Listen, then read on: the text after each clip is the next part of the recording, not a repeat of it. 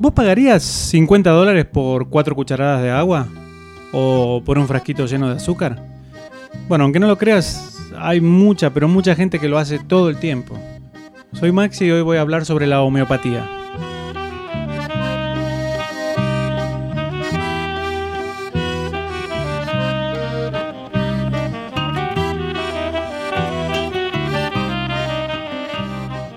Cuando le preguntas a la gente como un, digamos, cuando le preguntas a alguien qué es la homeopatía, la gran mayoría te va a contestar que son remedios naturales, hierbas, esencias, aceites esenciales, qué sé yo, cosas por el estilo. Pero la homeopatía no es nada de eso, literalmente no es nada de eso. La homeopatía surgió en una época en donde la medicina era un desastre, y la verdad que ser atendido con un médico era realmente peligroso para la salud. Los tratamientos consistían en sangrías, se usaban sanguijuelas o preparados hechos con todo tipo de porquerías y productos venenosos. Esa era la norma, básicamente. Y fue en ese contexto en que al médico alemán Samuel Hahnemann se le ocurrió la idea de administrar dosis muy pero muy diluidas de los medicamentos a los pacientes. Calculo que sería como para que vivan lo suficiente hasta que le paguen la cuenta. Bueno, un buen día, Hahnemann estaba traduciendo un texto de un doctor escocés. Lo estaba traduciendo al alemán. En el que se describía a la quina como un tratamiento muy efectivo contra la malaria. La quina es una planta que crece en el Amazonas. Básicamente es la que le da el sabor amargo a la, al agua tónica. Bueno, a Hahnemann, que era un poco escéptico sobre este punto, se le ocurrió la idea de comer un pedazo de corteza de quina, solo para ver qué pasaba.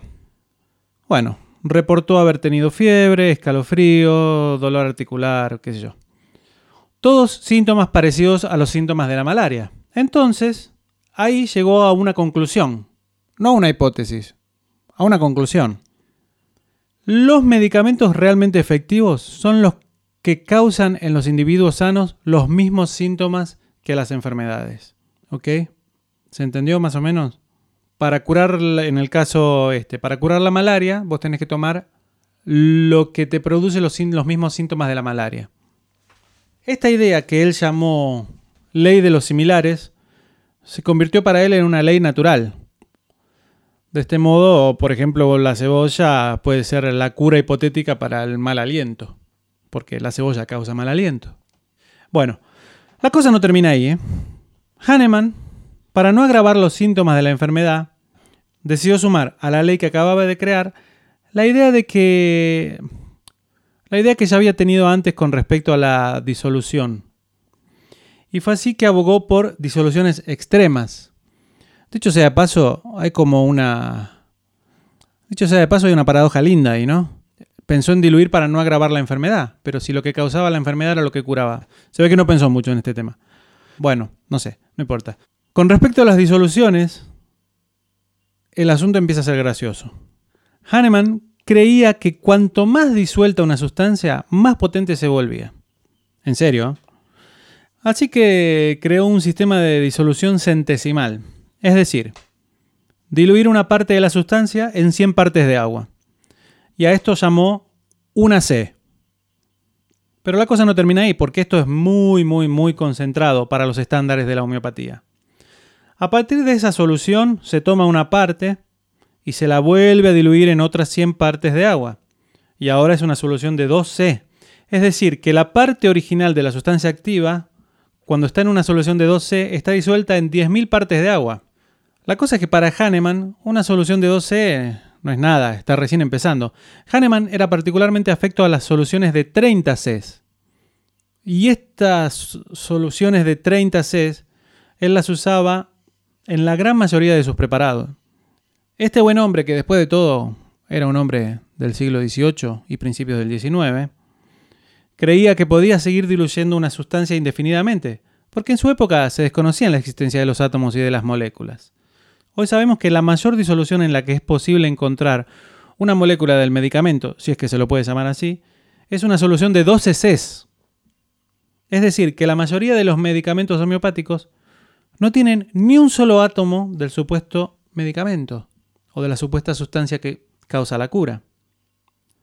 Si nos decidiéramos a hacer una de estas soluciones típicas de la homeopatía en un solo paso, nos encontraríamos con que tendríamos que diluir menos de un gramo de una sustancia activa en una burbuja de agua del tamaño del sistema solar.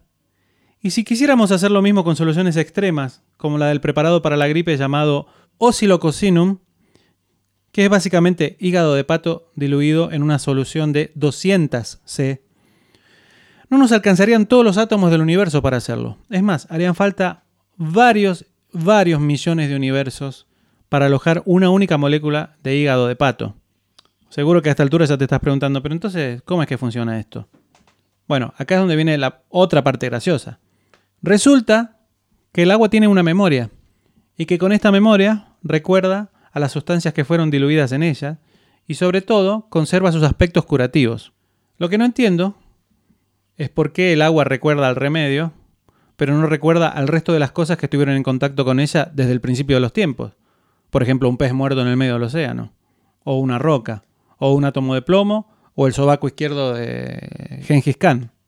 O por qué el agua recuerda las propiedades del remedio propiamente y no las de los contenedores en donde se hace la disolución.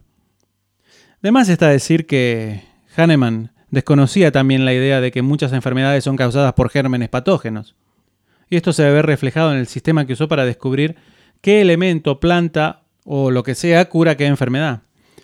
Básicamente le daba una sustancia diluida a gente sana y les pedía que describiesen lo que sentían. Si alguno de los participantes les picaba la oreja, por poner un ejemplo, significaba que esa sustancia era buena para la picazón de orejas, pero también para sarpullidos, picores y demás dolencias. Claro que todo esto sin importar el origen de la picazón. Este método para nada científico explica el por qué se usa hígado de pato como cura para la gripe. Pero a veces ni hacía falta diluir porque algunas cosas son obvias, por ejemplo, la cebolla hace llorar los ojos, hace que la nariz te chorree y te da mal aliento. Siguiendo eh, esta, siguiendo esta lógica, es obvio que para curar narices chorreantes, ojos llorosos o malos alientos, hay que usar cebolla y de hecho sea de paso, diluida en agua. Y cuanto más diluida, mejor. Más efectiva es la, la cura. Bueno, como vemos hasta ahora, no hay evidencia racional y fáctica que reafirme la idea de que lo que causa la enfermedad también la cura, ni de que administrando una sustancia diluida en el agua al punto en que ya no se conserva ni un solo átomo en la solución puede causar enfermedades en personas sanas y que también pueda curar personas enfermas. Tampoco hay ninguna evidencia de que el agua tenga una memoria y de que a través de esa memoria se conserve las propiedades de la sustancia diluida. Todas estas creencias son los pilares fundamentales de la homeopatía. Y la mayoría de la gente no las conoce y yo creo que está bueno conocerlo. Ahora vamos a hacer una breve pausita de un poquito menos de un minuto y a la vuelta vamos a seguir hablando un poco de la homeopatía, no tanto de la historia, sino más bien de su presente.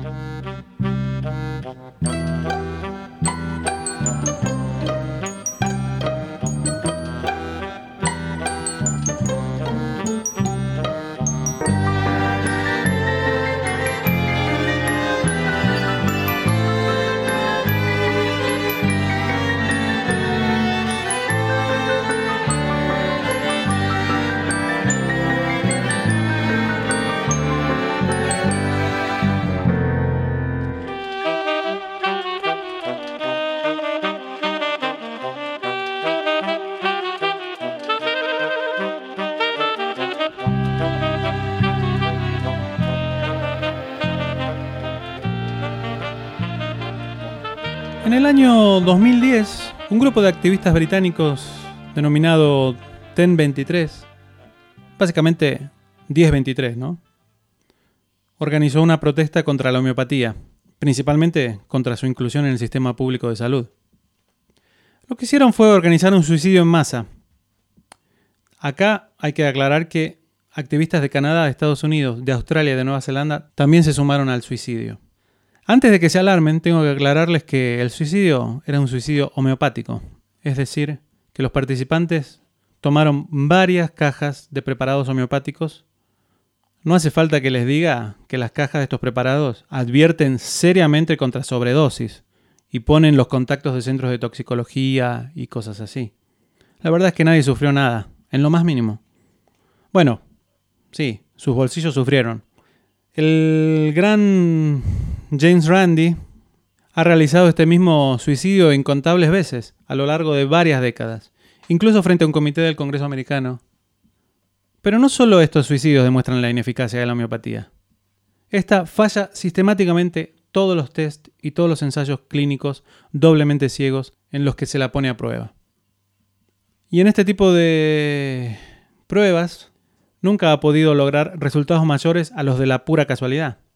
Básicamente, cuando ni el doctor ni el paciente saben uno lo que está dando y el otro lo que está recibiendo, los preparados reales empiezan a fallar y los placebos empiezan a funcionar de forma aleatoria. Los grandes laboratorios que se llenan los bolsillos produciendo los preparados homeopáticos, porque ese es otro tema. Hay gente que tiene cuentas bancarias muy saludables gracias a la homeopatía. Bueno, estos grandes laboratorios sufrieron numerosas derrotas en los juzgados, debido a estrategias engañosas, como sugerir que sus productos son aprobados por la Administración de Alimentos y Drogas del gobierno de los Estados Unidos, en un caso muy resonante en los Estados Unidos, se obligó a un laboratorio a poner los componentes activos de la fórmula en inglés y no en latín, porque es propaganda engañosa. La gente no habla latín en Estados Unidos y la gente tiene que saber que está tomando algo que es una disolución de hígado de pato. Bueno, en realidad no lo están tomando, están tomando agua, pero creo que eh, pudieron captar mi idea. En mi caso puntual, nunca falta un amigo que me dice, ¿y a vos qué te importa? Si no es tu plata o a mí me hace bien, o me conforta, o lo que sea. La verdad que me molesta y me molesta mucho. Primero porque es falso, y no solo porque es falso, sino porque es falso en el rubro de la medicina. Cuando alguien vende falsas promesas de cura, yo lo tomo como algo personal. Está lleno de casos de gente que, y todo el tiempo ocurren, casos de gente que rechaza tratamientos médicos convencionales para seguir estas sin razones casi siempre con consecuencias fatales. El caso más conocido es el de Steve Jobs, el antiguo CEO de Apple. Pero bueno, de él me voy a encargar en otro episodio más adelante. Dejando de lado estos casos extremos como el de los padres que tratan a sus hijos solo con homeopatía, la otra cosa es que los tratamientos no son gratuitos. Y los recursos que la gente gasta, literalmente en agua o en pastillitas de azúcar, podrían ser destinados a cosas que realmente los ayude y les mejore la vida. En 2009 los estadounidenses gastaron 3.000 millones de dólares en homeopatía. 3.000 millones. Imagínense lo que se puede hacer con todo ese dinero. Cada uno con su vida y con su dinero hace lo que quiere.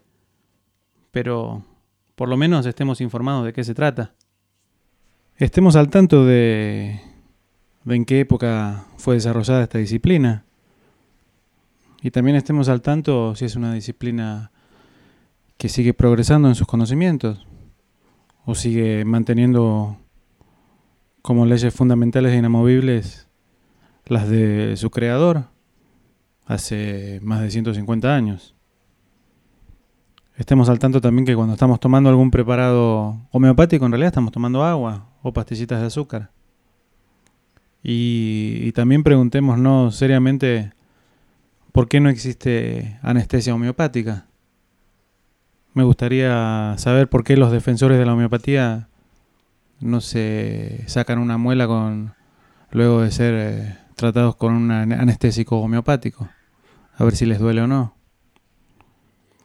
Chicos, nos vemos la próxima. Espero que les haya resultado interesante y infórmense y lean y traten de tomar decisiones informadas, nada más. Ciao.